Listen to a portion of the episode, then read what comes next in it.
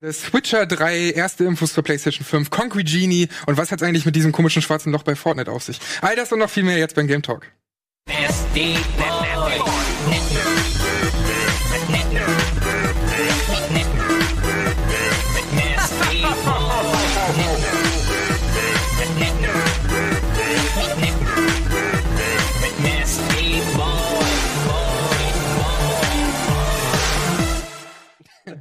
Schön, ein neues Intro. Herzlich willkommen zum Game Talk. An meiner Seite Fabian und Gregor. Hallo. Ja. Hallo, guten Tag. Wo haben Sie denn ein Fahndungsfoto, Herr Fabian? Da habe ich ja gerade Das war am Ende, gesehen. das stammt aus einer alten Game One-Folge. Ja? Ja, das war eine Minutensendung, das war mein Beitrag zum Thema Walking Dead, glaube ich. Ah, ja. Wo du, hast, hast, hast du nicht die Charaktere umarmt oder sowas am Ende? Kann ich mich Doch, noch erinnern? richtig. Danke für diese schöne Zeit. Danke für ja. das schöne Erlebnis, was die erste Staffel Walking Dead war. Ist ja dann später hat sich's auch ein bisschen abgenutzt, muss man fairerweise sagen. Leider. Aber die erste Staffel Walking Dead, das war eine tolle Zeit. Hat schon sehr viel bewegt, vor allem auch. Aber ähm, heute übrigens zum ersten Mal hier mit einem richtigen Logo, Game Talk. Oh ja. Nach zig ähm, Folgen haben wir es geschafft was, und endlich was ein Logo. Was aber gut ist, was mir sehr gefällt, ich weiß nicht, ob man es erkennen kann, niedrig aufgelöst und mit Artefakten. Ja, mir gefallen Weil die Linie diese, ist nicht gerade. Diese Zacken in der, in der Linie, die da so mit drin sind. Und jetzt habt ihr die Magie kaputt gemacht. Ich glaube, das sieht man gar nicht da auf dem, auf, auf dem Bildschirm draußen. Macht nichts. Wir, wir brauchen die Experten, die so Enhance machen und dann siehst du es. Ja, wir haben ja jetzt verschiedene Game Talk Logos, habe ich auch gehört, weil wir haben jetzt auch noch Review Talk und Preview Talk und ihr macht heute, das kann man glaube ich jetzt heute schon mal spoilern, ähm, ja auch die erste Folge Game Talk Spezial. Genau. Wo wir immer uns nochmal ähm, Einzelthemen ein bisschen ausführlicher widmen werden und morgen läuft die erste Folge dazu schon, wo ihr heute auch noch eine Aufzeichnung sein werde mit Simon. Ne? Genau, zusammen mit Simon. Genau, ähm, wir werden uns nachher nochmal hinsetzen. Das war ja ein Gedanke von uns, wenn wir schon sowas wie den, wie den Game Talk hier machen und Review Talk und Preview Talk waren so mal Experimente, um zu sehen, ob du dich auch monothematisch um etwas drehen kannst. Mhm. Natürlich geht's jetzt ähm, nicht immer darum, ein Spiel zu besprechen oder eine Vorschau, eine Vorschau zu geben, sondern es gibt ja auch Themen, über die es sich auch lohnt, so mal ein bisschen zu reden. Und äh, gerade ist aktuell natürlich viel los. Das werden wir dementsprechend heute jetzt auch erstmal in Game Talk weniger thematisieren, weil es das Spezial darum geben wird, diese ganze Blizzard und China-Geschichte, mhm. die natürlich sehr hohe Wellen geschlagen hat äh, in den letzten Tagen und Wochen. Das könnte man in dem kleinen Kontext hier entweder beim Game Talk kurz anreißen oder wir würden die ganze Sendung damit verbringen. Es ist ein und sehr großes Thema. Es ist ein sehr großes so. Thema, genau. Und wir holen uns nachher noch Simon dazu, also du, Sandro.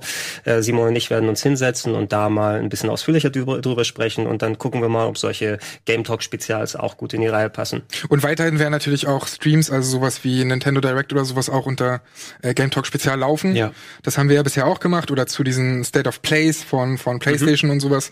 Ähm, also da wird es eine ganze Menge geben in der Zukunft zu ähm, Game Talk Spezial. Genau, also das sollte morgen, wie du gesagt hast, schon laufen. Ne? Und da kann man auch schon mal erwähnen, das ist natürlich Teaser, hat nichts direkt mit Game Talk zu tun, aber bleibt dran, wenn ihr Fabian weiter sehen wollt, denn äh, du bist beim oh, Nerdquiz ja, dabei. Oh, ich bin so gespannt, wie es ausgehen wird. Ich bin auch sehr gespannt. Gegen Colin und Ede wirst du heute antreten. Das sind natürlich starke Gegner. Ist ein starkes, ist ein starkes äh, Feld, natürlich. Ich bin gespannt. Wir können sehr darauf gespannt sein. Ähm, wir haben es kurz angeführt, du hast ein paar Themen hier reingeworfen. Du hast auch eine schöne Liste mit dabei. Ähm, können gerne Ey, lass uns einfach mal mit dem Größten vielleicht beginnen, denn ich freue mich sehr auf dieses Gespräch, weil ich es noch nicht gespielt habe, mhm. aber ihr beide dafür das gespielt habt. Und um 17 Uhr, vorhin ist das Embargo gefallen, deswegen sind wir auch sehr aktuell damit. The Witcher 3 Wild Hunt ist draußen für, nee, ist noch nicht draußen für die Nintendo Switch, aber kommt raus für die Nintendo ja, Switch. Kommt morgen raus. Ja, kommt morgen ja. raus, genau. Und ihr habt euch das beide schon angeschaut. Wie viel hast du denn schon gespielt, Fabian? Ähm, ich will jetzt nicht übertreiben, vielleicht so zwei, drei Stunden ungefähr. Ich habe es ja schon mal, ich kenne das Spiel in Gänze. Mhm. Ich habe das ähm, hat wirklich den Hauptteil meiner äh, Spielerzeit in 2015 in Anspruch genommen, als es damals rauskam. Und ich habe auch beide Add-ons dann durchgespielt. Das mhm. heißt, ich kenne das Original tatsächlich sehr gut. Und ich ähm, nehme es gleich mal vorweg. Ich bin echt eine der Personen, die äh, mit am skeptischsten dem Vorhaben gegenüberstand, dieses Spiel auf die Switch zu portieren, weil es ähm, einfach für damalige Verhältnisse ein technisch sehr fortschrittliches Spiel war, was extrem gut aussah, was auch davon gelebt hat, dass es diese sehr schöne Welt sehr flüssig ähm, rübergebracht hat und einfach ein sehr großes Spiel ist und ich mir lange Zeit sehr schlecht vorstellen konnte, wie soll das auf der Switch funktionieren. Mhm. Und jetzt haben wir es beide gespielt. Morgen erscheint es. Ähm, zum Vollpreis, muss man sagen. Zum ne? Vollpreis. Dafür, ähm, was man sagen muss, sie um, umschiffen da schon ganz gut so typische Klippen, die man dann angreifen kann. Ähm, äh, indem sie das ganze Spiel komplett auf das Modul gepackt haben. Mhm. Es ist ein 32 Gigabyte Modul, wo alle, also sind die Add-ons mit drin, es sind alle DLCs mit drin. Ähm, es ist, glaube ich, in so einem Pappschuber auch drin, wenn man sich die Retail-Version kauft. Es wird, glaube ich, dennoch natürlich noch Patches geben, die man sich da wird runterladen kann, um irgendwelche Bugs zu fixen. Ähm, und ich muss sagen, es ist schon, es ist das komplette Spiel. Und mhm. es ist erstaunlich, äh, das spielen zu können auf einem Gerät, was ein Handheld ist, mit einer echt betagten Technik, die einfach in der Switch verbaut ist. Aber wenn man natürlich die großen Versionen kennt, dann bleibt immer dieser, dieser kleine Punkt, ähm, das, wo sie nämlich dran geschraubt haben, vor allem ist die Auflösung. Und das mhm. kannst du natürlich auch schlecht wegdiskutieren. Es mhm. sieht sowohl im Handheld-Modus als auch vor allen Dingen auf dem Fernseher, wenn man es da spielt, es ist sehr niedrig aufgelöst. Ja, ja, genau, im direkten Vergleich. Also ähm, ich habe äh, bis dato die Witcher-Spiele mal ein bisschen gezockt, mhm. aber die waren nie so ganz richtig meins. Ähm, Witcher 3 war immer so auf der auf dem Pile of Shame, auf der Bucketlist, dass ich es angehen kann, wenn ich mal die Zeit finde. Wir wissen ja, dass es ein sehr umfangreiches Spiel ist. Und für mich war auch die Switch-Version, trotz der Sachen, die du gerade erwähnt hast, dass gerade technisch natürlich sie nicht ganz mithalten kann. Wenn du einen großen 4K-Fernseher und eine Xbox One X hast, da bist du, mhm. oder ein PC mit den ganzen Mods, da gibt's auch sehr, sehr viel in, solchen, in Sachen Raytracing, habe ich mittlerweile gesehen. Also es kann immer noch sehr gut ausschauen für ein fünf Jahre altes Spiel. Aber da für mich, äh, für jemanden wie mich, der die Switch auch sehr gerne mitnimmt unterwegs, was eigentlich mal eine gute Idee zu sehen, wenn es nicht halbwegs schlecht geworden ist also es gut drauf läuft. Ich habe ein bisschen mehr gespielt mhm. als du jetzt hier, schon mal ein bisschen mich dann akklimatisiert und dann reingegangen. Die Auflösung, die hast du erwähnt, ähm, da gab es auch konkrete Angaben. Das Spiel läuft im Docked-Modus mit äh, dynamischen 720p. Mhm. Das heißt, 720p ist das Maximum. Gegenüber 4K, wenn du damit jetzt spielen würdest, sieht das um einiges äh, weicher und unschärfer aus. Und wenn das Spiel es braucht im Docked-Modus, geht es gerne noch mal ein bisschen runter. Ja. Ähm, und im Handheld-Modus bist du bei fixen 576p. Also hast du im Endeffekt Last-Gen-Auflösung mhm. damit. Und das sieht man auch so ein bisschen da. Ähm, wir haben hier ganz kurz eben eine Cutscene gesehen, was mir aufgefallen ist, Gregor, ich weiß nicht, ob dir das auch so ging. Ich habe das Gefühl gehabt, dass das eigentliche Spiel erfreulich flüssig läuft, also mhm. man kann das gut spielen und dass in den Cutscenes dann sie ein bisschen die Details wieder hochschrauben, damit die Gesichter und mhm. sowas gut aussehen, weil die fand ich erstaunlich gut, also das kann man alles ähm, sich gut angucken, auch Gesichter Nahaufnahme, dass die äh, Framerate aber in den Cutscenes dann ein bisschen niedriger ist. Ich habe das Gefühl, die laufen ein bisschen langsamer oder stotternder ab als das eigentliche Spiel, was eher ungewöhnlich ist. Eine schöne Steilvorlage, weißt du, was ich nämlich tatsächlich das erste Mal hier gemacht habe. Ich habe äh, tatsächlich mal hier auf Digital Foundry gemacht und ein oh. Framerate-Analyse-Tool cool. über die Switcher-Footage, über die Witcher 3-Footage laufen lassen. Und das stimmt, was mhm. du sagst. Äh, Im Grunde versucht das Game in der meisten Zeit mit 30 Frames zu laufen. Das schafft es in der Oberwelt tatsächlich mit am besten bisher, wo ich gewesen bin. Mhm. Ähm, da hast du meist recht feste 30 Frames und auch ein gutes Frame-Pacing. Das heißt, äh, das Bild hakt und ruckt nicht so sehr, wenn du beim ähm, Schwenken der Kamera zum Beispiel bist. Sobald du in Locations aber drin bist, wie in der größeren Stadt, wo es mhm. auch mal Menschenmengen gibt, dann kann es ein bisschen flattern in Richtung 27, 26 Frames und bei Cutscenes hast du das, was du erwähnt hast, da ist es 25 Frames meistens mhm. noch mit weiter runter, aber auch sehr unebenem Frame-Pacing. Das heißt also, es sieht ein bisschen ruckliger aus, als es ja. eigentlich wäre. Es kommt mir auch ruckliger vor als 25 Frames, ja, aber ähm, es, ich glaube, es verlässt zumindest den 20er-Bereich nicht so sehr. Ähm, ich bin aber auch noch nicht in allen Gebieten jetzt gewesen. Es kann gut sein, wenn mal noch ein größerer Boss kommt als die ersten paar, die man mhm. dann angehen kann. Ähm, die sind aber bisher dann einigermaßen stabil geblieben. Und du hattest noch ein bisschen Pop-In auf der Oberwelt, aber das wird kaschiert durch die vielen Details. Ja. Als jemand jemand, der das Spiel absolut ähm, vergöttert tatsächlich. Also ich bin ein großer Witcher 3 Fan, äh, bin ich mir auch sicher, dass, dass ich nochmal spielen werde, weil ich mhm. habe es ja zweimal durchgespielt und das zweite Mal auf Polnisch und so weiter und so fort. Äh, deswegen glaube ich, dass ich da auch auf der Switch nochmal reinschauen werde. Aber die Frage an dich, vor allem Fabian, weil du es ja ursprünglich auch durchgespielt hast. Mhm.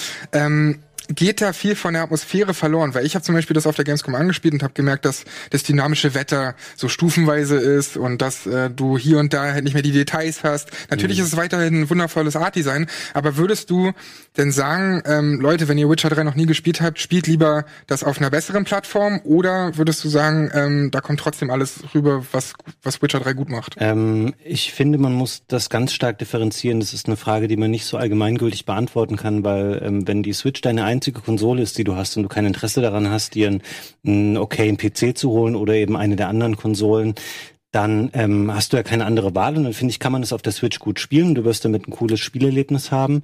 Ähm, für alle anderen, die natürlich die Option haben, auf eine andere Plattform auszuweichen, da ist das Spiel im Zweifelsfall technisch besser.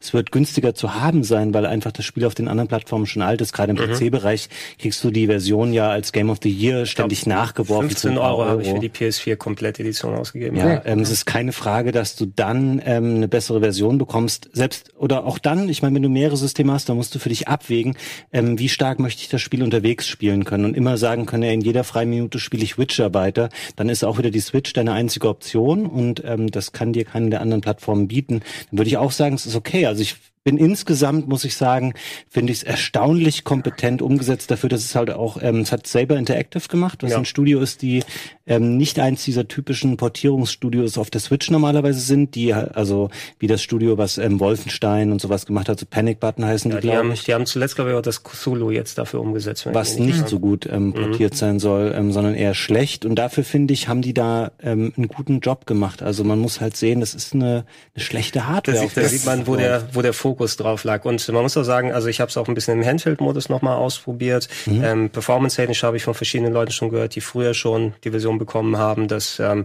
die Performance tatsächlich einen kleinen Tacken besser ist. Und ich finde viele von dem vom negativen grafischen Eindruck, wenn du es nicht auf einem riesigen Mega-Fernseher spielst, das sieht ganz gut aus durch die mhm. Pixeldichte mhm. auf dem kleinen Screen. Und du hast schon gesagt, das ist das komplette Game. Die Ladezeiten, wenn man nicht gerade jetzt komplett eine Stadt wechselt oder komplett irgendwie mhm. in die andere Ecke des Landes geht, so 10, 15 Sekunden kann man noch machen. Sonst muss man eine Minute warten. Aber ich fürs normale Game hat das absolut gut funktioniert. Ey, das muss echt eine unglaubliche Herausforderung sein, weil ich mhm. kann mich noch dran erinnern, äh, im Finale von, von Witcher, ich habe es halt auf PS4 gespielt, ähm, da ist die Framerate so eingebrochen und alles, was du da mit Siri machst und so, diese mhm. ganzen äh, Kampf Moves und so, das mhm. hat dann so gestottert. Und wenn ich mir vorstelle, dass die dieses Finale auf die Switch gepackt haben, kann ich mir nicht vorstellen, wie das, wie das irgendwie halbwegs spaßig dann sich anfühlen. Vielleicht wird es noch kann. programmiert währenddessen, die warten, dass die Leute erstmal dahin kommen. Ist ja ein großes Spiel. Das stimmt. Also ich, ich Aber ich würde mich freuen übrigens, Gregor, wenn du das wirklich endlich mal spielen würdest, weil äh, du hast mal eine tolle Top 100 äh, der Rollenspiele gemacht und da war ja. Witcher 1 nicht dabei, Witcher 2 nicht dabei, ja, Witcher 3 nicht dabei. Vielleicht Witcher 1, Witcher 1 wäre sowieso nicht reingekommen, ja, Witcher 2 vielleicht, das war schon, also Witcher 1 war, war nicht, war nicht, war nicht mein Bier, der 2 war ganz cool.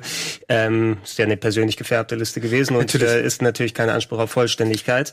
So, von, von den ersten ähm, sechs bis zehn Stunden, die ich jetzt da gespielt habe, ist wirklich ein solides, gut gelungenes mhm. RPG, Action-RPG. Für mich ist eher das Writing funktioniert besser, ja. die, die Charakterisierung als das Gameplay an sich, weil da finde ich so Kampfsystem habe ich schon mal mhm. besser gesehen und alles, ne? Und der Charakter läuft ein bisschen stark sich, aber das ist ja auch schon Sachen, die längst verbessert wurden. Ähm, und ja, es könnte was sein, wo ich tatsächlich immer wieder mal peu à peu am Handheld meine Mission mache das, oder ein Quest. Das Kampfsystem ist auch für mich der größte Kritikpunkt nach wie vor irgendwie, aber mhm. ansonsten Storytelling hast du ja gesagt, ist mega. Und sie haben ja auch anfangs sogar noch andere Sachen gehabt, die sie inzwischen gepatcht haben. Das äh, Inventar war zum Beispiel viel ja. unübersichtlicher. Das auch. ist alles inzwischen, ich glaube, spätestens dann mit dem Add-on haben sie es rausgekriegt. Äh, so ein paar Sachen haben sie gepatcht, wo es inzwischen einfach viel Sinn sinnvoller ist und wo sie daraus gelernt haben. Ja, ich habe es vor den Patches gespielt, damals auf der PS4, als es rausgekommen ist, auf Polnisch sogar ein bisschen. Und da hat sich Geralt überhaupt nicht gut gesteuert, fand ich damals. Das haben sie, da haben sie auch fast komplett dran ja, gedreht. Da haben ne? sie noch mal was reingepatcht. Außerdem war, glaube ich, auf den Konsolen am Anfang auch das HUD sehr klein. Das mhm. war eher für mhm. PCs und deren Auflösung optimiert und dafür, dass man nah vor einem Monitor sitzt, haben sie alles später noch mal angepasst. Wie ist das jetzt alles auf der Switch? Ähm, ähm, kann man das gut erkennen alles? Ja, das ähm, funktioniert eigentlich. Und ich finde generell, was sie vermieden haben, sind so typische Sachen, die einen nerven bei Spielen, wo man merkt, dass, ähm, dass die Plattform technisch überfordert ist, so Sachen wie der Sound stottert oder so Sachen mhm. hängen irgendwie kurz oder so. All das funktioniert, es ist flüssig, da so Sachen gibt es nicht, die dich irgendwie die ganze Zeit aus der Immersion so rausreißen. Es ist halt nur generell die Auflösung. Da muss man wissen, ist man dafür ja. sensibel. Ich glaube, das wäre ein Spiel, wo eigentlich eine Demo ähm, ganz sinnvoll wäre, wenn sie mal sagen, hey, wir bringen eine halbe Stunde oder Stunde aus dem Spiel, dann können Leute sich das angucken, weil ein Video, egal ähm, in welcher Qualität oder so du das bei YouTube anschaust, wird dir das nie direkt vermitteln können, wie du es selber hast, wenn du es auf deiner Konsole spielst. Genau. Meiner Meinung nach. Vor allem, vor allem beim Vollpreis eben. Wie, ja. wie ihr schon erwähnt habt, anderswo gibt es das vergleichsweise günstiger und dass man den gefühlt vierfachen Preis dafür bezahlen muss, dass man das Privileg auf der Switch dann hat. Ja. Da muss man sich sicher sein, dass man es entsprechend auch holen will. Ich bin positiv überrascht, eben, cool. wie wir schon gesagt haben, unter den Voraussetzungen, dass die Switch einfach eine mittlerweile sehr betagte Hardware ist. Ja. Aber das, das, das heißt ja auch, dass tatsächlich auch andere große Spiele zukünftig äh, geportet werden könnten. Also wenn sie jetzt die gute Erfahrung damit gemacht haben, kann ich mir vorstellen, dass andere Studios, so wie es ja teilweise auch schon passiert ist, ich dachte, aber du sagst, aber die haben schon gesagt, es kommt keine Switch von Cyberpunk. so, ja, nee. die glauben eher nicht, aber, ja. ich mein, aber wer weiß, wie wer crazy weiß. ist das generell, dass jetzt auf einem PAX Australia jemand ernsthaft jemanden, der Entwickler fragt von wegen, ja, bringt er auch Cyberpunk für die Switch? Ja. Dann sagen die so, ja, hm, könnte man mal drüber nachdenken, aber wahrscheinlich eher nicht. Aber wir halten es nicht mehr für ausgeschlossen. Vor einem halben Jahr oder einem mhm. Jahr hätten wir gesagt, ey Leute, ihr seid komplett bescheuert. Cyberpunk wird ein, einer der technisch anspruchsvollsten Titel. Aber jetzt, wo du siehst, okay, auch ein Witcher funktioniert, du könntest wahrscheinlich auch ein Cyberpunk so weit runterdampfen, mhm. weil eine PS4 ist heute auch noch eine PS4 und eine Xbox One ist immer noch die gleiche Xbox One wie vor drei oder vier Jahren. Ja. Ähm, die könnten das wahrscheinlich auch machen, wenn es halt in 320 mal 200 dann läuft. Aber, Aber es ginge. du könntest es Ja. wahrscheinlich machen. Die Frage ist, möchte man das? Ja, die Switch-Architektur, die ist ja auch, das hat ja diesen ARM-Chip oder sowas drin, also mehr in Richtung, so- nee, Tegra, Tegra hat das drin. genau. Also das heißt also mehr so, so Android-Tablets oder sowas, so in der technischen Form. Das heißt, du kannst nicht einfach so PC-Code nehmen und den drüber packen. Ich hatte früher immer den Eindruck, zum Beispiel bei Wii-Games oder so, die sahen eben aus wie die PC-Version auf 640 x 480 runtergedreht und die Texturen ganz weit runter.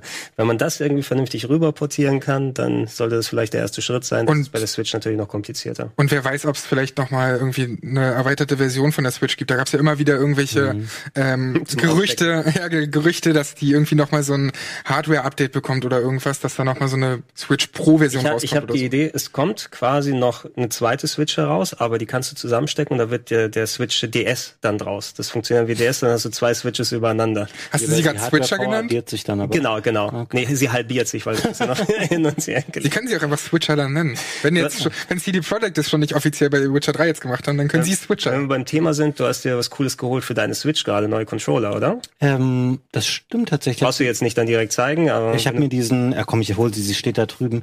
Ja, ist aber nichts Neues, ne? Ähm, ich habe es euch nur spaßeshalber vorhin gezeigt. Ich hatte mir zum einen hier so ein Ding endlich gekauft, so ein Dongle, ähm, um Bluetooth-Lautsprecher nutzen zu können. Das finde ich sehr gut. Super dämlich ist, dass die Switch die halt nicht unterstützt, weil sie kann ja Bluetooth, um mit Mhm. den Controllern zu kommunizieren, aber sie unterstützt originär keine ähm, Headsets. Und ich habe mir diesen von Hori, diesen Joy-Con-Controller geholt mit einem D-Pad dran, weil ich gedacht habe, ähm, ich nutze das Ding eh nur äh, als Handheld oder zu Hause mit dem Pro-Controller und ich mache die Joy-Cons nie ab. Weil der Nachteil bei dem ist, der ist zwar ziemlich billig, der hat jetzt, glaube ich, so 20 Euro gekostet, hat halt ein richtiges Steuerkreuz, aber er hat keine drahtlose Funktionalität. Das heißt, du kannst ihn, der hat kein Infrarot und du kannst ähm, nicht kabellos die Switch damit steuern.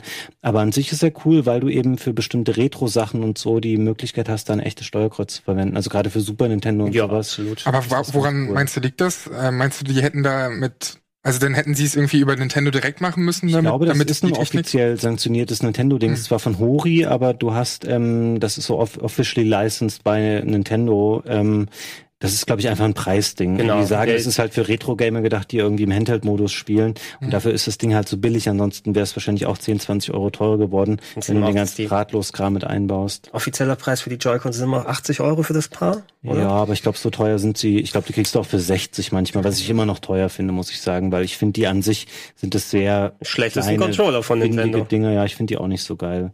Aber ich finde das ganz cool jetzt Was will gerade. man, was will man da machen? Ja, solange, immerhin kannst du diese Controller abnehmen und nicht wie die armen Schweine, die sich jetzt eine Switch Lite geholt haben, wo es auch schon einfängt, dass sie driften, die Joy-Cons teilweise. Das ist krass, ja. Äh, das ist natürlich auch nicht ganz geil, dass das dann passiert. Was habt ihr noch so gespielt zuletzt? Ähm, ich spiele gerade noch ein Spiel, ähm, auf das ich relativ wenig gehypt war, weil ich den Vorgänger fand ich so okay, aber je weiter es ähm, dem Ende entgegenging, desto weniger angetan war ich von dem Spiel. Es geht um die Fortsetzung zu Yooka-Laylee, ähm, namens Yooka-Laylee and the Impossible Lair.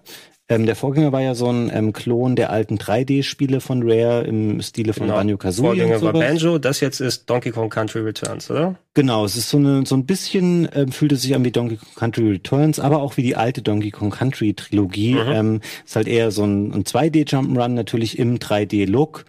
Und ich muss sagen, was das Leveldesign angeht, was die Musik angeht, was meine Motivation angeht, das weiterzuspielen, das gefällt mir richtig gut. Ähm, es Ja. kommt auch bei den bei Kritikern generell besser an als der Vorgänger. Ähm, wenn man so Spiele mag, die halt eher ein bisschen oldschoolig sind, wo man auch viel sammeln kann und auch sammeln muss, ähm, das spielt hier natürlich auch eine große Rolle, dann macht es schon Spaß. Ich weiß nicht, es ähm, ist mit 30 Euro gefühlt vielleicht, ähm, wird es sich schwer tun, so in den ganzen digitalen Stores, ähm, wo vielleicht Spiele eher auch für 20 Euro dann in der Regel angeboten werden, so im Schnitt die so ein ähm, so ein Aufwand oder so ein Budget haben. Gibt's für alle Plattformen. Ich habe es mir für die Switch geholt, läuft auch mit 60 Frames auf der Switch. Okay, das ist der, der Trailer nicht indikativ gerade für die Performance, ne? Ähm, nee, leider nicht. Der Trailer läuft nicht mit der richtigen Framerate. Also es läuft mit 60 Frames und es macht mir echt Spaß. Also ähm, wenn ihr sowas äh, mögt, dann holt es euch mal. Das, äh, hab Boah, was geht ab? Die haben, auf das die haben da mega viele unterschiedliche da jetzt drin, oder was? ja, du kannst, ähm, es gibt wieder diese Tonics, wie auch im Vorgänger. Das sind so wie so eine Art Perks, die du aktivieren kannst und manche davon ähm, sorgen halt für so alternative Grafikstyles und solche Geschichten. Also man merkt, es ist ganz deutlich von den Donkey Kong Spielen Ja. inspiriert. Ähm, wirklich der Soundtrack ähm, von Grant Kirkhope, der auch früher die alten Rare Soundtracks gemacht hat, sehr, sehr gut.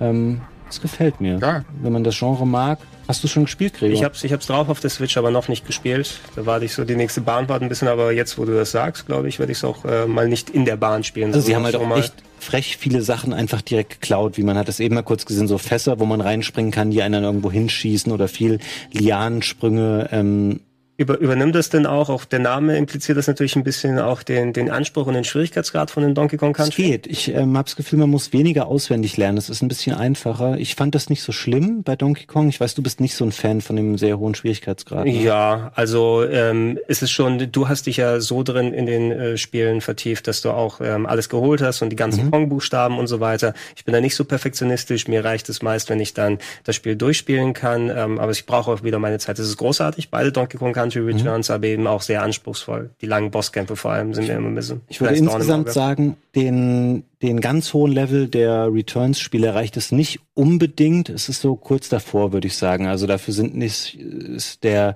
Levelaufbau nicht immer so kreativ oder mhm. die Aufgaben, die man machen muss. Aber es ist ein sehr, sehr schönes äh, Jump'n'Run. Interessant, dass sie dann eben sich entschlossen haben, okay, wir machen mal die anderen Rare-Spiele jetzt nach und nicht äh, hier nur Banjo-Kazooie oder die, die Sammelorgien. Ich glaube, der Grund liegt ein bisschen darin, dass sie ähm, das erste Ukulele bei Kickstarter finanziert mhm. und ähm, du übernimmst dich vielleicht schnell, wenn du mit einem kleinen Team als Indie-Entwickler ähm, so ein 3D-Spiel machen willst, dass du, du hast es einfach gemerkt bei dem Vorgänger, da waren die ersten Abschnitte noch sehr schön und aufwendig und detailreich und später waren sie eher karg, ein bisschen lieblos, so ein bisschen äh, hat es sich dann auch gezogen und ich glaube, ein 2D-Spiel zu machen ist sehr viel beherrschbarer, ähm, weil du weniger Aufwand einfach damit hast, ganz pragmatisch gesagt, ähm, sowas dann umzusetzen. Es wirkt in sich stimmiger, es wirkt runder, es hält das Niveau irgendwie über das ganze Spiel und du hast eine ganz schöne Hubworld. Ähm, das ist eher so, du hast so eine Top-Down-Sicht, dann ist eigentlich schon 3D, weil du kannst dich da in alle Richtungen bewegen und da werden dann eben die Portale und sowas nach und nach freigeschaltet in die ganzen Levels, in die man dann gehen kann. Mhm. Ja, also ich, ich hab's drauf. Ich werde es, glaube ich, dann mal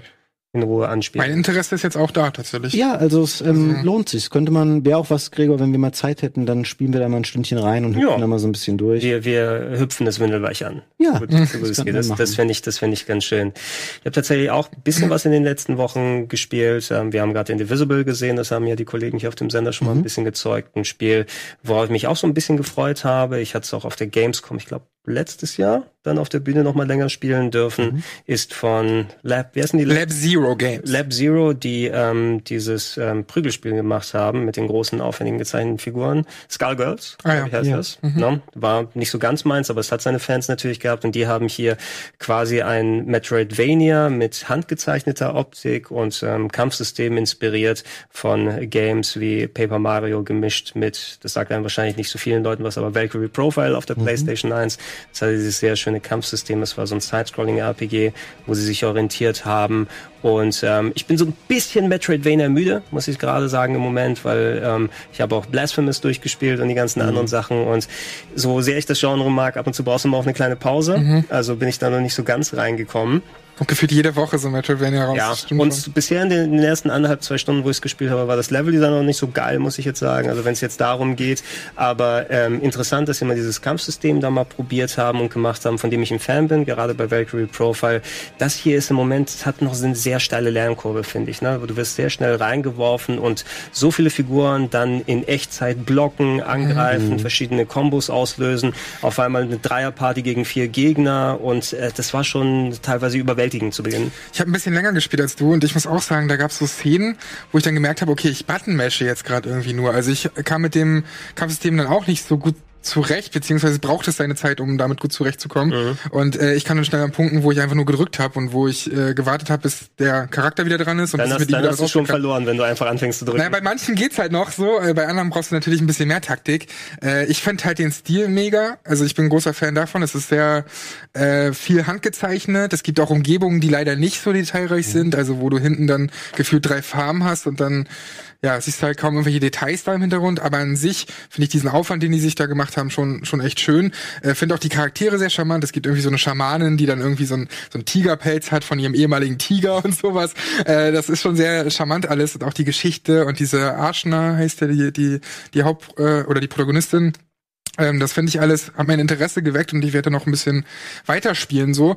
Aber wie gesagt, es ist ähm, jetzt nicht der also es hat mich nicht so von den Socken gehauen, dass ich das jetzt sofort weiterspielen muss, sondern dann halt irgendwann noch. Aber jetzt erklärt für mich nochmal, ähm, als jemand, der das nicht kennt, ähm, Ist das ein Metroidvania, wo jeder Kampf mit jedem Gegner, den ich treffe, dann so abläuft, wie ich das jetzt da eben gesehen habe, in ja. einem separaten? Du musst, du musst dir das vorstellen, also Valkyrie Profile, was das Vorbild von dem gewesen ist, ist ein Rollenspiel gewesen, das sah aus wie ein Jump'n'Run. Mhm. ist also durch Sidescroller-Dungeons gegangen und dann gab es eben keine Echt, also keine Echtzeitkämpfe, dass du dann richtig mit dem Schwert draufgehauen hast, sondern es gab richtige Gegner-Encounter, die auf mhm. einen separaten Kampfbildschirm umgeschaltet haben. Und dann war das so, dass auf jede Taste deines Controllers war ein Charakter gemappt. Ne? Mhm. Und da konnte man man drücken, je nachdem, nach Timing, zum Beispiel mit Viereck, machst du den ersten Charakter, der geht nach vorne, macht einen Move, wo er den Gegner nach oben wirft mhm. und mit dem richtigen Timing drückst du auf Dreieck für den anderen Charakter, der dann in der Luft den Combo weitermachen kann. Mhm. Und so konntest du fast schon so Echtzeit-Juggle-Elemente mit reintun. Okay. Und konntest du in, in der Verknüpfung sehr ähnlich ist es hier. Es ist auf die verschiedenen Tasten gelegt, jeden Charakter, den du hast. Und ähm, die Gegner haben natürlich auch dann jeweils ihre Active Time-Balken, wo du auch zeitig blocken musst, mhm. um dann entsprechend Kombos zusammenzuführen.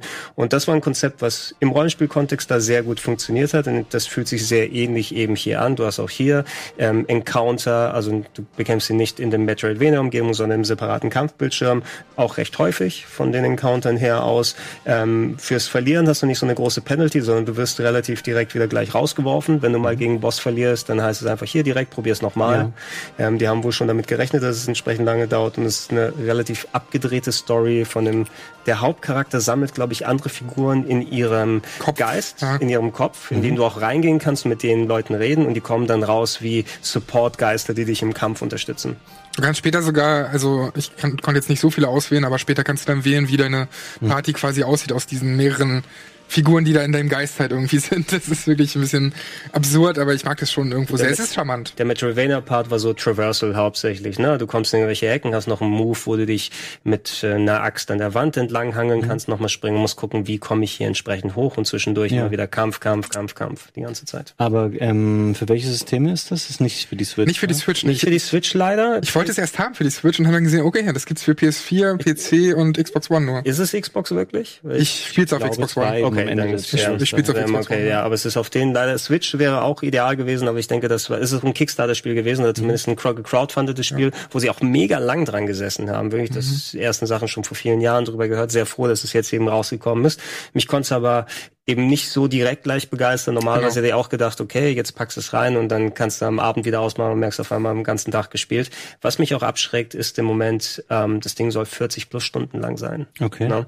Und ja. so, so ein 10-Stünder in der Form, okay, das kann ich mir vielleicht genau. draufpacken, aber wenn ich dann mir vorstelle, das wird über 40 Stunden zu machen, weiß nicht so. Und bei so vielen Releases, wie wir gerade haben, da bin ich eigentlich froh über jeden sechs Stunden oder zehn Stunden Titel. Mhm. Und einer davon ist ähm, Concrete Genie. Uh. Da möchte ich nämlich mal was zu sagen. Mhm. Concrete Genie ist jetzt nämlich draußen und da habe ich mich schon eine ganze Weile drauf gefreut. Äh, das ist vom Pixel Opus. Das ist ein äh, PlayStation-exklusives Studio und die haben aber vorher noch nichts gemacht. Das heißt, die haben sich neu gegründet mhm. für Concrete Genie. sind ungefähr nur 20 Leute.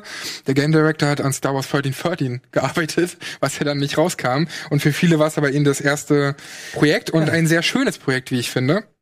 Ähm, es geht grundsätzlich eigentlich um Mobbing, das ist so das Hauptthema. Es treffen mehrere tolle Artstyles aufeinander und das hier ist äh, Ash, heißt ja, der zeichnet halt sehr gern und begibt sich halt in diese trostlose Stadt und wird da halt von ähm, von so einer Crew oder von so einer Clique aufgehalten, die ihn die ganze Zeit mobbt und die ihm dann halt die Zettel aus seinem aus seinem mhm. Buch rausreißt und halt verteilt in der Stadt. Diese Zettel musst du dann halt immer äh, suchen und eines Tages wird plötzlich ein, ein, eine Figur aus seinen Zeichnungen zum Leben erweckt an der Wand. Mhm. Äh, das ist so der Beginn der Story quasi. Und deine Aufgabe ist es im Endeffekt, diese ganze Stadt, die sehr trostlos und sehr, sehr grau ist, diese Stadt in Farben zu hüllen end mhm. endlich wieder und, und, und wieder äh, ja die Stadt farbenfroh zu machen. Da sieht man es auch, wie das gesteuert wird, denn das ist das Besondere an Concrete Genie. Ähm, du steuerst mit dem Controller, mit der Move oder mit der Motion-Steuerung des Controllers. Das klingt erstmal total beschissen, wenn du da zu Hause liegst, aber ich habe es jetzt gespielt halt irgendwie an zwei Abenden und habe wirklich so auf meiner Couch gelegen und halt den Controller so gehalten und das hat sehr, sehr gut funktioniert. Ich war total erstaunt. Und wer gar keinen Bock drauf hat, das so zu steuern, der kann umstellen auf rechten Stick, mhm. dann steuerst du halt diese ganzen Sachen mit dem rechten Stick. Ähm, und was ein großer Pluspunkt ist von dem Spiel, ist halt diese Genies, deswegen Concrete Genie.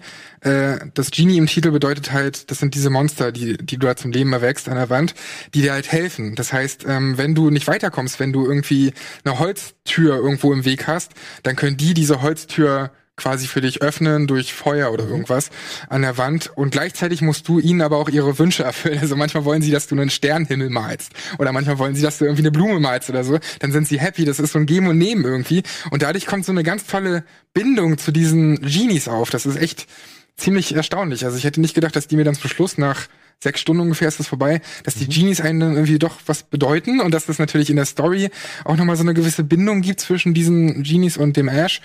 Und ja, im Endeffekt ist es eine kleine, herzliche Geschichte ähm, mit der Message, ja, hinter Mobbing steckt ja auch immer was. Also diese diese äh, Crew, die Ash da die ganze Zeit mobbt, die hat natürlich auch irgendwelche Hintergründe, warum sie das tun. Mhm. Und die werden dann auch noch mal so ein bisschen präsentiert. Das ist mir gerade ein schlechtes Elternhaus, ne?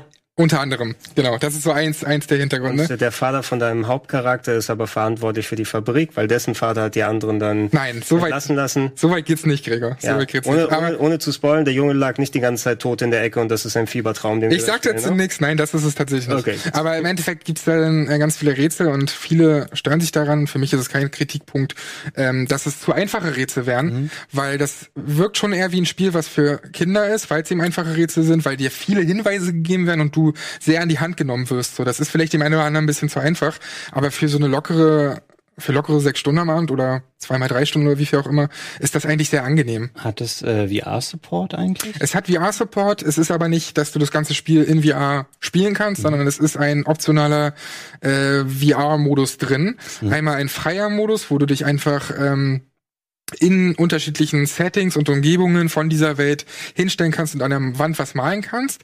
Oder aber, und das ist auch cool, wo du dich in so eine Welt begeben kannst. Also ihr müsst euch vorstellen, man malt ja da so Gemälde an der Wand und sowas und ganz viel Natur und du kannst dann in VR in diese Natur gehen, stellst dich da halt hin und malst halt einen Baum und dann wird dieser Baum halt in dieser Welt zum Leben erweckt. Mhm. Das ist keine großartige Story oder so, die jetzt erzählt wird in dem freien Modus, aber für diesen Effekt, den zum Beispiel auch Tilt Brush hat mhm. in VR, ist es immer so, okay, ich habe jetzt was kreiert in VR, ich habe da halt eine Sonne irgendwie hingemalt und plötzlich ist diese Sonne halt wirklich da. Das ist schon irgendwie, das sind ganz tolle äh, Effekte. Ich habe diesen Story-Modus noch nicht gespielt, es gibt so einen kleinen VR-Story-Modus, ja. ähm, wo dann eben die Genies nochmal mehr Bedeutung bekommen und diese Bindung zu diesen Genies. Äh, aber den habe ich noch nicht gespielt, das werde ich dann demnächst mal machen.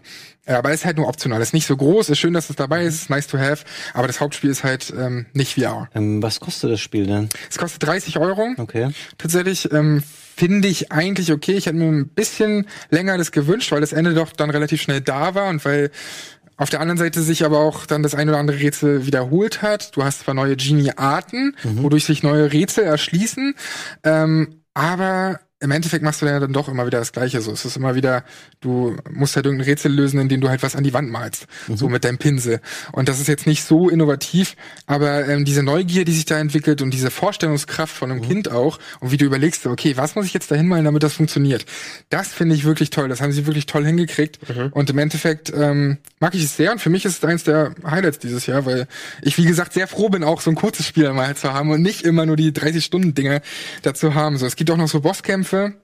Ähm, das heißt, du malst nicht nur die ganze Zeit, sondern die Bosskämpfe bestehen daraus, dass du auf dem Pinsel slidest mhm. und äh, dem Gegner halt folgen musst und dann ihn attackieren kannst mit Feuerangriffen, mit Blitzangriffen und ähnlichem. Das heißt, da steckt auch ein bisschen Kampf drin. Die sind nicht so häufig drin, aber ähm, auf jeden Fall ist da ein bisschen Diversität im, im Gameplay drin. Es ist nicht nur, du stellst dich hin, zeichnest und löst halt Rätsel. Also von daher, ich kann es euch wirklich empfehlen. Ähm, später hast du auch so Goonies-Vibes also mhm. wirklich ähm, sehr viele ich will jetzt nicht spoilern, aber ähm, später triffst du halt auch noch auf eine Gruppe ähm, lass aus den Kindern. Leuten, lass den Leuten die Überraschung. Genau. Machen. Also es ist wirklich sehr, sehr schön und hat mein, mein Herz gekriegt, sag ich mal. Ich bin da sehr, äh, ja, sehr geflasht von gewesen, tatsächlich. Also mich, mir hat es gefallen. Und für, für ein 20 nehme ich es mit. Ja, genau. Also vielleicht für ein 20 wäre es vielleicht äh, passender, aber auf jeden Fall ist es wieder so ein kreativer Titel, ähm, der mal was anders macht, weißt du? Also der halt nicht irgendwie sagt, okay, wir machen jetzt wieder ein, ein äh, Free-to-Play oder wir machen ein, ein Game as a Service oder wir machen ein Loot-Shooter, sondern wir denken mal ein bisschen, wie wir Kunst anders vermitteln können. Und wenn halt Kunst schon das Hauptthema ist von diesem Spiel, dann wollen wir das auch so übertragen, dass wir eine spezielle Steuerung haben und dass das dann auch noch cool funktioniert, hätte ich halt nicht gedacht. Ja. Ich würde sagen, lass uns doch mal kurz in eine Werbung gehen. Wir machen es noch ein bisschen frisch, ja, gehen mal kurz ein bisschen frische Luft schnappen und äh, dann geht's weiter mit wunderbaren Themen. Unter anderem, wir reden über die PlayStation yes. 5. Soll ich sie schon mal holen? Ja, hol sie ja, hol sie schon mal. Bis gleich. Bis gleich.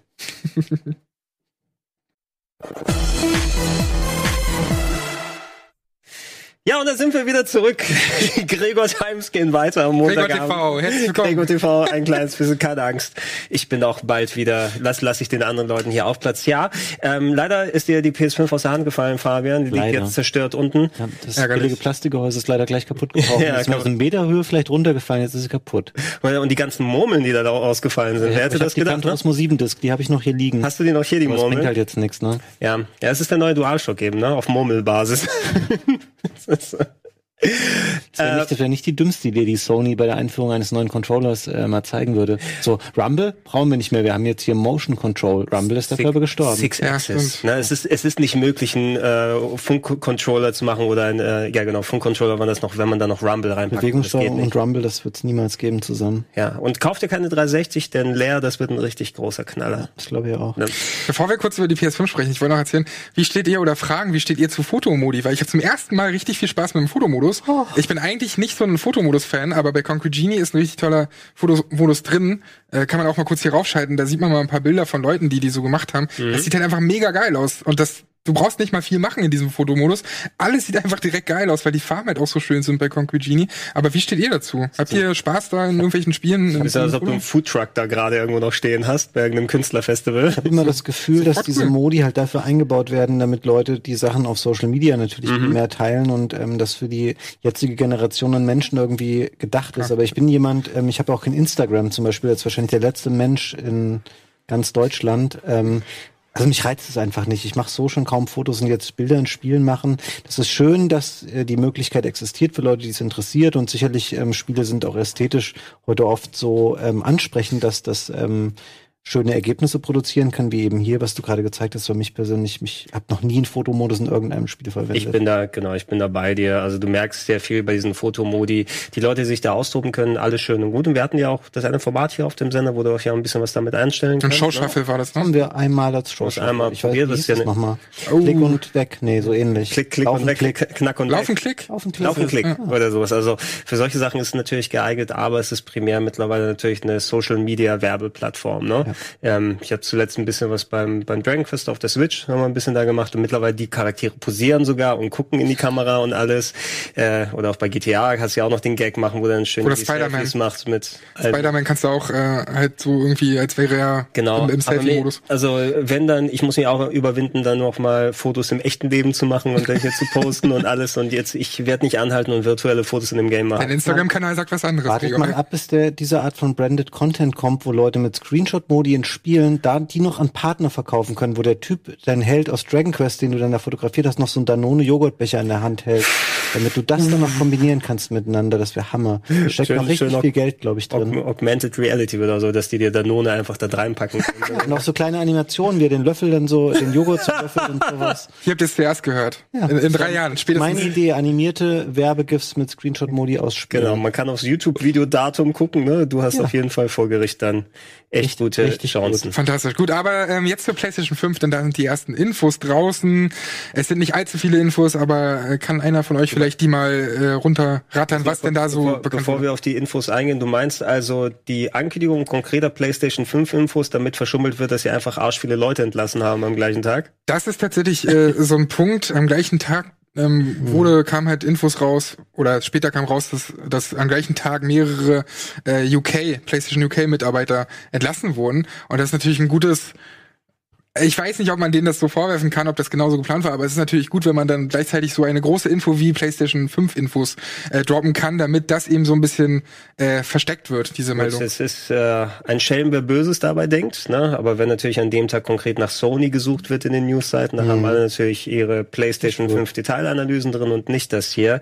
Also ähm, dann, ich hoffe, dass die ganzen Leute, die bei Sony jetzt nicht mehr da arbeiten können, dann auf die auf die Füße fallen und dann entsprechend das äh, zum Glück dann sich nicht so tragisch dann auswirkt. Äh, nichtsdestotrotz die PlayStation 5 ähm, war so ein bisschen nicht sagen, muss ich dann äh, zugeben, weil so ein bisschen so in Richtung Specs hatten sie ja schon im Vorhinein gesagt. Das Konkreteste ist, dass, äh, welches, welches Auto war es? Game Informer, ne? oder? Äh, nee, Wired. Wired war das. Genau. Dass die den PlayStation 5 Controller in der Hand hatten und dann von ihren Gefühlen äh, Aber ich fand haben, die ne? Stelle total schwach im Text, weil ich meine, das ist der erste Mensch außerhalb von PlayStation, der diesen Controller mhm. in der Hand hat. Und dann äh, erzählt er aber nicht so viel darüber. Vielleicht darf er es auch nicht. Das wird mhm. ja wahrscheinlich ein Text sein, der dann irgendwie abgenommen ist durch Sony oder wie auch immer. Auf jeden Fall fand ich es ein bisschen enttäuschend, weil da stand halt einfach drin, dass es ein verbesserter DualShock 5 Controller ist. Und viel mehr Infos hat man da gar nicht hat mit den Triggern. Rumble und Bewegungssteuerung in einem?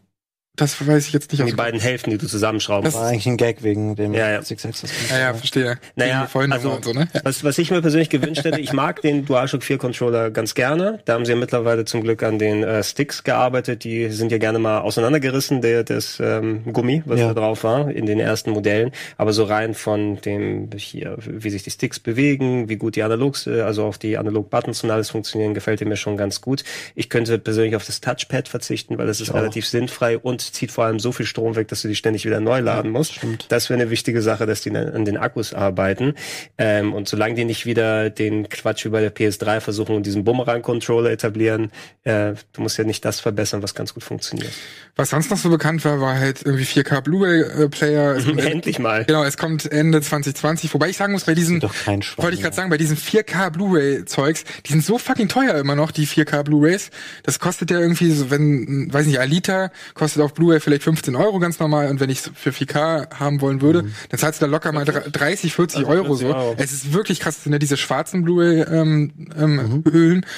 Und ähm, was ich aber besonders spannend fand, zum einen war halt die Info, dass man mehr bestimmen kann, was man runterladen will zukünftig. Also ob du den Singleplayer-Modus zuerst laden willst oder ob du direkt mit dem Multiplayer starten willst, finde ich ein cooles Feature. Und die zweite sehr interessante Info zur PlayStation 5 war, dass ähm, Bluepoint Games an einem neuen Remake arbeiten. Mhm. An einem sehr großen hieß es, hieß es Remake? Ne? Remake. Ich habe es vorhin nochmal nachgelesen, weil erst hieß es ein großes Spiel, einfach nur, also ein großes mhm. äh, Spiel, das die entwickeln zum Launch wahrscheinlich der PS5. Und jetzt heißt es aber, dass, dass es tatsächlich ein Remake ist. Und da gab es ja öfter mal Gerüchte, dass es äh, Demon's Souls wäre. Ich wäre enttäuscht, wenn es nicht Demon's Souls ist, weil es wird jedes Mal jetzt hier auch, wann kommt Demon's Souls, wann kommt Demon's Souls? Das ist das Game, was tatsächlich es verdient hätte, mal aus dem PS3 Gulag dann irgendwie rausgeholt zu werden, weil es gibt's nur auf PS3 und läuft mittlerweile nicht mehr so ganz cool. Was was interessant ist, äh, mittlerweile gibt's ja auch äh, ganz vernünftig laufende PS3-Emulatoren und äh, da gibt es äh, schon Videos, die man sich im Internet angucken kann, wo Leute teilweise selber neue Texturen reingemoddet mhm. haben in Demon's Souls, dass es fast schon wie ein moderneres Spiel ausschaut als zehn Jahre plus. Ähm, aber ich könnte mir auch vorstellen, weil Bluepoint da ja auch schon Erfahrung drin mhm. hat, dass wir hier das äh, Eco Remaster hier sehen. Oder das oh, Eco nee. Aber wäre das, wäre das dann so eine große Ankündigung Weil natürlich Shadow of the Colossus hat super funktioniert und ja. das haben die richtig krass gemacht.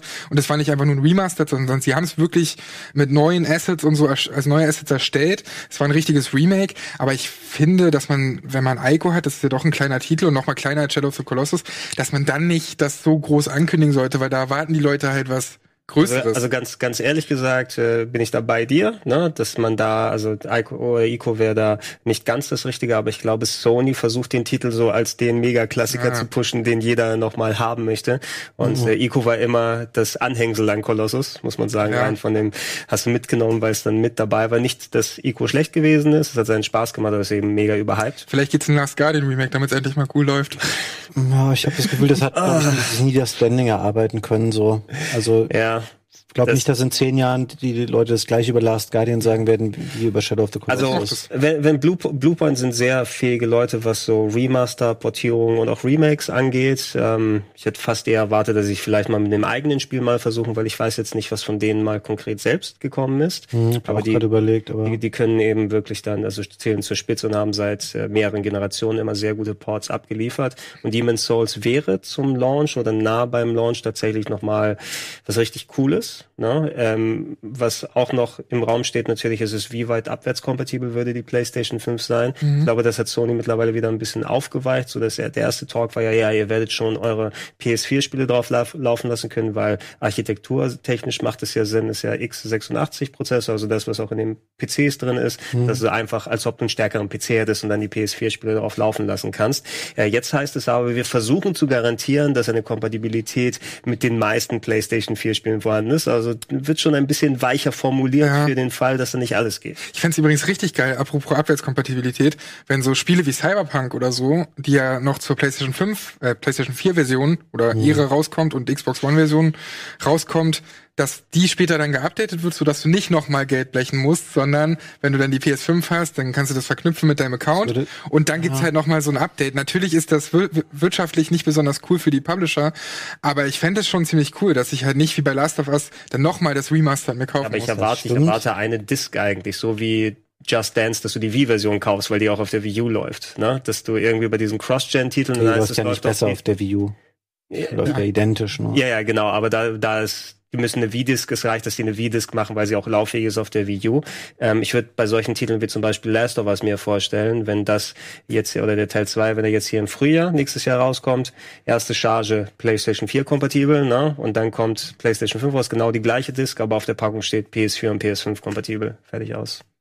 Das wäre auch cool. Also ich glaube nicht, dass es machen, weil wie gesagt, wirtschaftlich ist es vielleicht nicht so erstrebenswert. Ja, das ich Quatsch. Das werden wir wahrscheinlich nicht erleben, leider. Ach, schade. Aber ich meine, mit, mit äh, Streaming und so wird sich das ja eh alles verändern. Ja. Diese ähm, um da den, den Umkehrschluss genau wieder zu, zu Demon's Souls nochmal zu machen, weil das könnte man ja eventuell spielen. Die wollen, also PlayStation Now wird ja immer weiter ausgebaut. Du kannst ja mittlerweile sogar Sachen runterladen, mhm. anscheinend bei PlayStation Now, dass es nicht nur reines Streaming ist. Und es ist jetzt Ewigkeiten her, dass ich Now mal mit dem Streaming ausprobiert habe. Damals war es kein besonders gutes Erlebnis, aber mittlerweile ist ja hoffentlich das, die Infrastruktur besser ausgebaut. Und wenn Stadia funktioniert, dann wird vielleicht auf PlayStation Now laufen. Ich muss halt ganz ehrlich sagen, dass ähm, PlayStation Now für mich immer eher so im Schatten steht, weil ähm, du beim Game Pass einfach eine viel geilere Auswahl viel hast. Ja. Und klar, ich meine, Microsoft hat bei weitem nicht so ein starkes eigenes Portfolio wie Sony, die haben die cooleren Exklusivspiele, aber bei Microsoft hast du sie halt alle mit drin oder auch Sachen wie jetzt zum Beispiel Outer Worlds kommt jetzt Ende des Monats, mhm. ist einfach direkt im Game Pass drinne.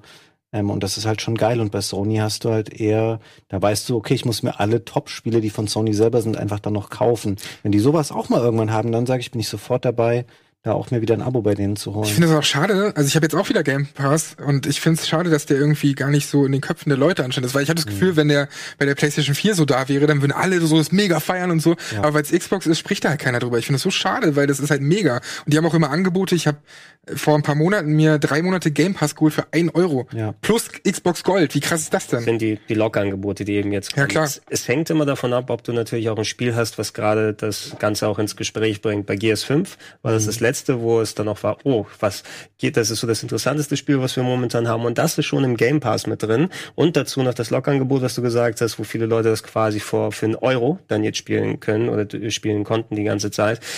Das gleiche ist, ob sie jetzt die Highlights bei Game Pass reintun oder nicht. Da brauchst du schon Third-Party-Sachen wie Outer Worlds, damit du überhaupt das aufrechterhalten kannst. Da ist eben das gleiche Problem, dass Microsoft nicht genug First-Party-Titel hat, um die Leute da bestimmt draufzuziehen. Mhm. Also Game Pass bin ich auch immer dafür, aber ich habe es jetzt auch erstmal auslaufen lassen, weil die ganzen Verlängerungen, die ich gemacht habe, haben jetzt bis, glaube ich, Mitte oder an Anfang Mitte Oktober gereicht.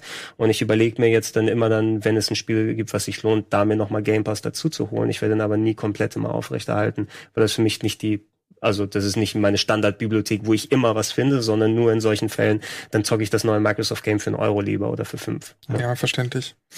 Wollen wir noch, ich habe es ja vorhin auch angekündigt, deswegen können wir das dann auch auflösen, äh, über Fortnite reden. Da gab es ein schwarzes Loch und jetzt mhm. gerade twittert auch Fortnite 2. Da können wir gleich auch mal nachschauen. Oh ja, lass Aber das schwarze Loch bei ist, Fortnite. Pass auf, also, schwarzes Was Loch. Was ist passiert? Äh, zum Ende der Season 10, also der zehnten Staffel von Fortnite, äh, haben sie ein Special Event gehabt, wo zum Schluss von diesem Event tatsächlich ein schwarzes Loch entstanden ist und diese ganzen Charaktere, die du erstellt hast und alles quasi in dieses schwarze Loch gezogen hat und niemand wusste, was ist jetzt, weil das Spiel ist down, du hast halt die ganze Zeit, wir können das auch uns mal anschauen, dieses schwarze Loch gesehen. Das heißt, du konntest jetzt seit einem Tag, seit über einem Tag, glaube ich, äh, konntest du einfach nicht Fortnite spielen, sondern hast nur dieses fucking schwarze Loch okay. gesehen.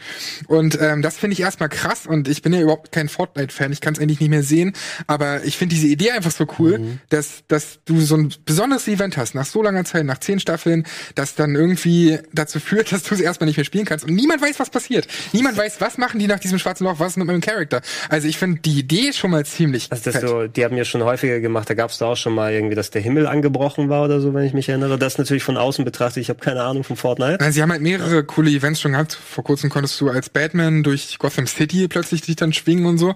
Dann hattest du noch so Riesenmax, mhm. ähm, wo du einfach entweder, ich glaube, sogar einsteigen konntest in so ein Riesenmac. Auf jeden Fall konntest du sie beim Kämpfen zusehen. Und ähm, das gab schon immer wieder so coole Events. Und das genau, aber da, dass man da, also ich hängt da nicht zu viel mit drin, dass sie den kompletten Spielbetrieb für einen Tag einstellen können, mindestens. Ja. Weil ich hätte jetzt gedacht, das ist so eine Maschinerie mittlerweile. Da hätte, du wirst wutentbrannte YouTube-Kiddies oder Hast sowas haben. auch. Ja? Aber die sind halt so groß und machen so viel Umsatz damit. Und ich finde es an sich sogar ganz geil, dass die sagen, ey, fuck it, 24 Stunden kann halt keiner spielen. Wir verlieren vielleicht eine Million Spieler, die dann halt was anderes spielen oder sauer sind. Egal.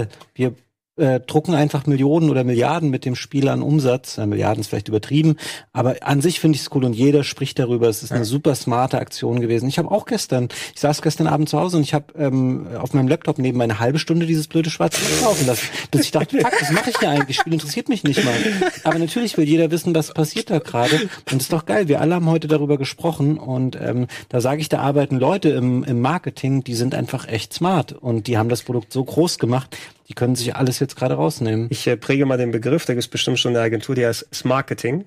Ja? Smart? Smart, Smart Marketing oder so. Ah, ja? Funktioniert nicht ganz leider. Doch, das kriegen sie schon hin. Äh, dafür, dafür ist eine, da, dafür ist Smarte King. Das ist K und das T getauscht. Das hört sich mehr wie so ein Gehäusebauer an oder so. Smarte King.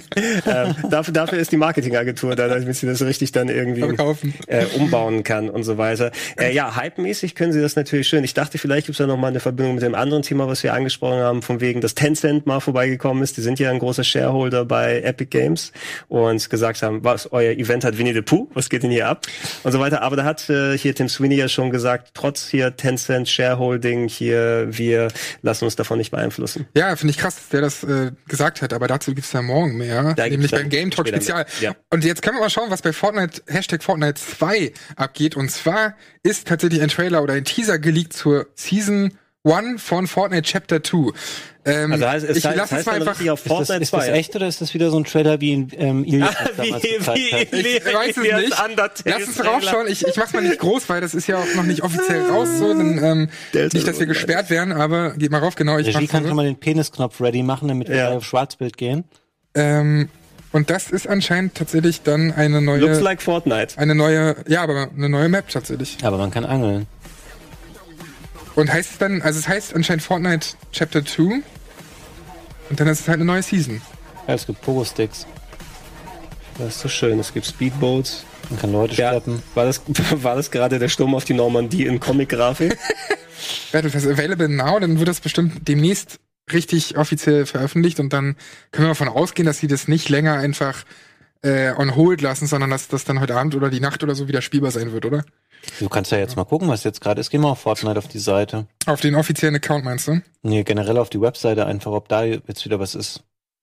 Oder auf einen Twitter-Account kannst du auch mal gehen, der war nämlich auch einfach schwarz. Werde nachher nach wutentbrannten Reaktionen von kleinen, dicken amerikanischen Kindern suchen. Der ist immer noch schwarz. Mich damit Mit diesem Livestream, wo 21.800 Leute 21.000 gucken den. Diesen, diesen, dieses schwarze Loch ziehen sich gerade 21.800 Leute plus die Leute, die ähm, Game Talk schauen, an. ja, ja wir, sind, wir sind jetzt quasi plus eins. Wir tragen dazu bei. Hier, der ganze, haben die alle Tweets gelöscht oder wie? Oder was? Ja, guck mal, hier ist nur noch Fortnite schwarz, alles schwarz. Hier unten hast du keine Tweets mehr.